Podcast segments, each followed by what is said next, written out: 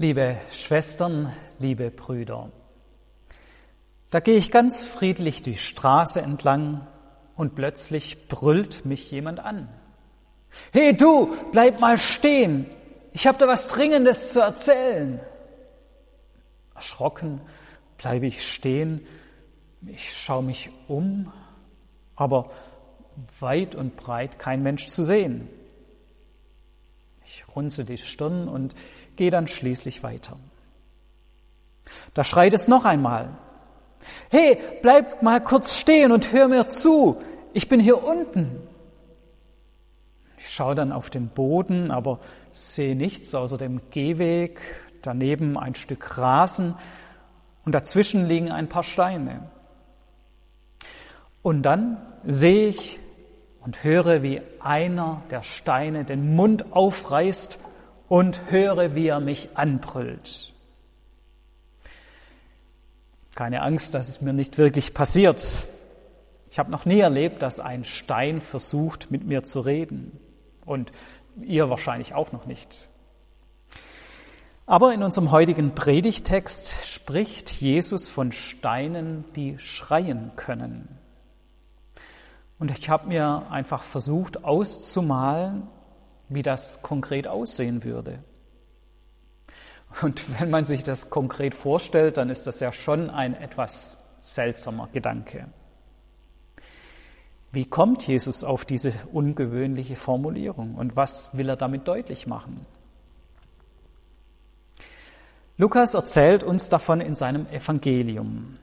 Er erzählt zunächst vom Einzug in Jerusalem, davon, wie seine Jünger und Jüngerinnen Jesus zujubeln und ihn feiern. Sie bezeichnen ihn als den König und sie gehen davon aus, dass Jesus in Jerusalem das Reich Gottes auf Erden begründen wird. Ein paar fromme Pharisäer beobachten das Ganze und ihnen sind diese Hoheitsbezeugungen nicht so ganz geheuer. Sie fordern Jesus auf, dass er seine Jünger zum Schweigen bringen sollte. Und darauf sagt dann Jesus diesen einen Satz mit den Steinen. Er sagt, ich sage euch, wenn diese schweigen, die Jünger und Jüngerinnen, so werden die Steine schreien. Mir ist dieser Text, dieser Vers im Text besonders aufgefallen, da diese Aussage in den Parallelstellen bei Matthäus, bei Markus und auch bei Johannes nicht vorkommt. Alle vier Evangelien erzählen von Jesu Einzug nach Jerusalem. Texte von Matthäus und Markus kennen wir recht gut. Sie werden häufig an Palmsonntag gelesen. Aber nur Lukas berichtet von diesem seltsamen Ausspruch über die schreienden Steine. Was will Jesus damit sagen? In der Auslegung gibt es dazu zwei Vorschläge, wie wir diesen Ausspruch zu verstehen haben. Nach der ersten Variante ist es einfach ein Sprachbild, das verdeutlichen soll, dass Gottes Botschaft sich durchsetzen wird. Die gute Nachricht von Jesus wird sich in dieser Welt verbreiten. Selbst wenn man Jesu Jünger und Jüngerinnen den Mund verbietet. Denn dann wird Gott andere Wege finden, um zu uns Menschen zu sprechen. Mit diesem absurden Sprachbild von den schreienden Steinen macht uns Jesus dann also deutlich, Gott wird reden, selbst wenn es uns unmöglich erscheint. Nach der zweiten Auslegungsvariante spielt Jesus mit diesem Ausdruck auf die Zerstörung des Tempels in Jerusalem an. Wir wissen heute, dass der Tempel in Jerusalem um das Jahr 70 nach Christus von den Römern zerstört wurde. Sie schlugen einen jüdischen Aufstand nieder, verwüsteten Jerusalem und zerstörten den Tempel. Kein Stein blieb auf dem anderen. Jesus könnte bewusst mit einer Bibelstelle auf dieses Ereignis angespielt haben. Es gibt nämlich in der Bibel noch eine andere Stelle, in der die Formulierung vorkommt, dass die Steine schreien. Und zwar in Habakkuk 2, Vers 11. Dort geht es um eine Gerichtsankündigung an das Königreich Babylon. Weil die Babylonier viele andere Völker unterdrückt und zerschlagen haben, wird ihnen der Untergang angekündigt. Unter anderem mit den Worten, denn auch die Steine in der Mauer werden schreien und die Sparren am Gebälk werden ihnen antworten. Also schreiende Steine sind in dieser Stelle Zeugen der Zerstörung und somit auch Zeugen von Gottes Gerichtshandeln an Babylon. Jesus sagt damit also, wenn ihr meine Nachfolger und Nachfolgerinnen zum Schweigen bringt, dann werden die Steine schreien. Dann wird Zerstörung kommen. Dann wird Gott auf andere Weise reden. Es wäre besser für euch, mich als König zu akzeptieren. Wahrscheinlich stecken in den Worten Jesu beide Bedeutungen mit drin. Die eine eher offensichtliche und die andere dahinter verborgen liegende tiefere Bedeutung. Wichtig ist ja in beiden Fällen die Absicht seiner Aussage. Die Botschaft von Jesus als König wird sich durchsetzen. Auch gegen so manche Widerstände. Ja, aber was machen wir jetzt heute mit diesem Text? Was hat uns dieser Text heute zu sagen? Ich habe darin vor allem ein Zweifaches herausgehört. Zum Ersten höre ich darin eine Herausforderung, aber zum Zweiten, zum anderen auch eine tröstliche Entlastung. Zum Ersten eine Herausforderung. Mich beeindrucken bei unserem Text zunächst einmal die Jünger und Jüngerinnen Jesu. Sie schreien ihr Bekenntnis zu Jesus laut heraus. Sie kümmern sich nicht darum, was andere über sie denken. Lukas schreibt, sie fingen an, mit Freuden Gott zu loben, mit lauter Stimme über alle Taten, die sie gesehen hatten. Sie sagen es also jedem, der es hören will und auch denen, die es nicht hören wollen.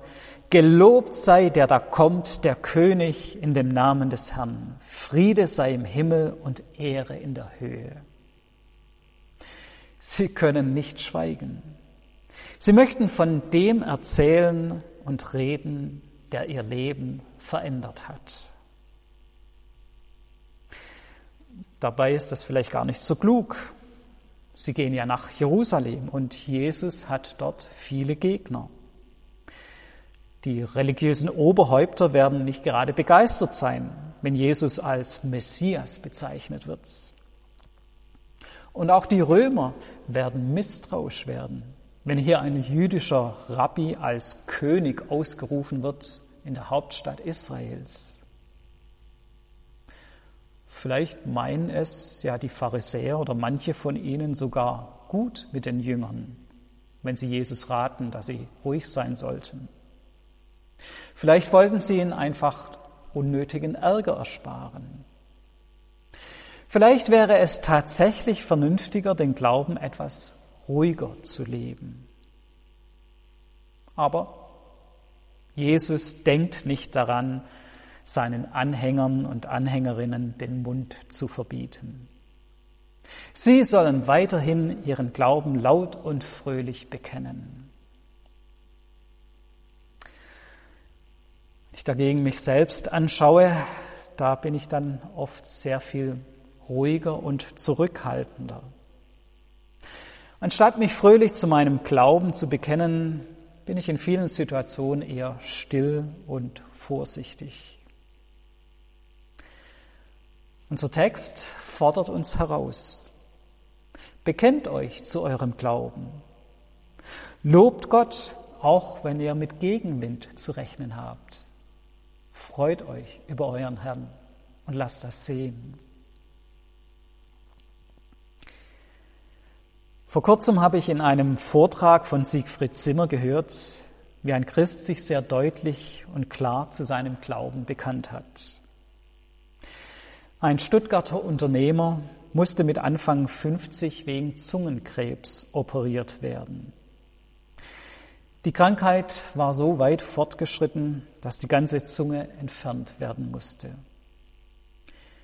Vor der Narkose meinte der Arzt zu ihm, wenn Sie möchten, können Sie jetzt noch einmal ein paar letzte Worte mit Ihrer Zunge sagen. Danach werden Sie nie wieder selbst so reden können. Kranke öffnete seinen Mund und sagte mit seiner verquollenen Zunge, Gelobt sei Jesus Christus. Das ganze Operationsteam hat dieses Lob gehört. Und sie werden es wahrscheinlich nie wieder vergessen. Ja, das ist für mich auch so ein Beispiel. Ein Beispiel dafür, eine Herausforderung, Gott zu loben, auch in schwierigen Situationen. Zum zweiten Punkt. Unser Bibeltext ist aber auch nicht nur eine Herausforderung, er ist auch eine Entlastung. Wenn wir Christen aus welchen Gründen auch immer schweigen, wir dürfen sicher sein, Gottes Botschaft wird sich trotzdem durchsetzen. Wenn keine menschliche Stimme Gott bezeugt, dann werden die Steine schreien. Das ist zum Beispiel für Christen in der Verfolgungssituation ein großer Trost, auch wenn sie äußerlich zum Schweigen gebracht werden.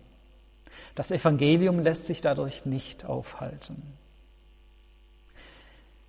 Und auch für uns, die wir nicht unter Verfolgung leiden müssen, kann diese Zusage ein Trost sein.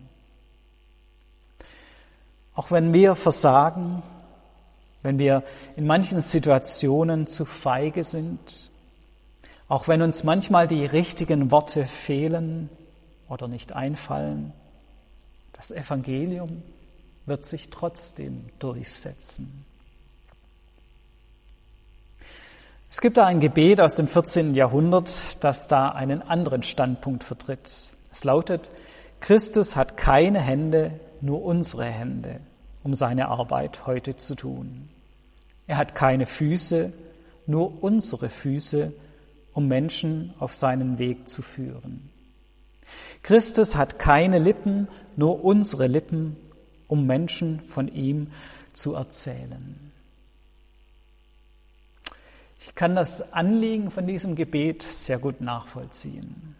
Es ist wichtig, dass wir Christen nicht unsere Hände in den Schoß legen und stumm bleiben und denken, alles tut Gott allein. Nein, wir sind herausgefordert, das zu tun, was wir können, von dem zu reden, was wir wissen, so gut wie wir es hinbekommen. Aber es stimmt einfach nicht, dass Gott ausschließlich in dieser Welt wirken kann, wenn wir Menschen etwas tun oder sagen. Denn das wäre ja furchtbar. Denn dann wäre Gott durch unsere Begrenztheit, durch unser Versagen eingeschränkt. Nein, Gott ist größer. Gott ist mächtiger als all unsere menschlichen Unzulänglichkeiten. Wenn unsere Hände müde sind, wenn unsere Lippen nicht die richtigen Worte finden, dann wirkt Gott trotzdem. Selbst wenn er dadurch die Steine zum Schreien bringen muss. Gott wirkt in unserer Welt. Amen.